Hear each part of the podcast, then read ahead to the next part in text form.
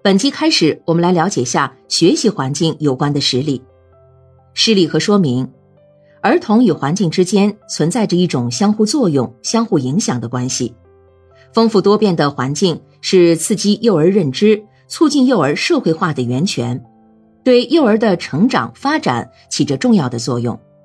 因此，幼儿园教师必须要明确教育目标，根据幼儿身心发展规律，选择各种内容。来创设优化的教育环境。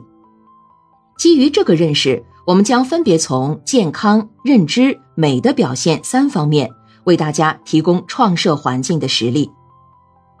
所谓学习环境，是指由教师为儿童准备的、满足儿童需要的、有利于儿童德智体美多方面发展的物质和精神的环境。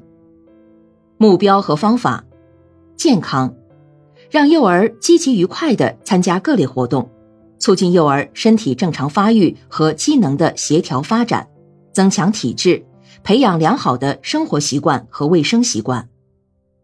认知，增进幼儿对周围环境的认识，激发兴趣，培养幼儿运用感官的能力和动手及乐于用语言与人交往，促进幼儿智力发展。美的表现。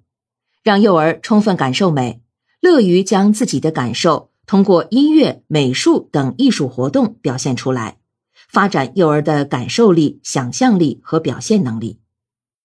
方法：好的教学法必须向儿童提供这样一些场合，使他们可以亲自进行最广泛意义的实验，试验各种东西以观察结果，操作各种东西，操作象征物，提出问题。并给自己寻找答案，使他把一次发现的东西与另一次发现的或与其他儿童的发现相比较。总之，无论语言、科学常识、数学逻辑、道德品质、艺术表现等，他们有一个共同的特点，就是都离不开幼儿在活动中的亲身经历和亲身体验，注重幼儿实践活动、实力和活动。第一方面，健康。例一，室外环境的创设，戏水类，一般有喷泉、戏水池、瀑布等内容。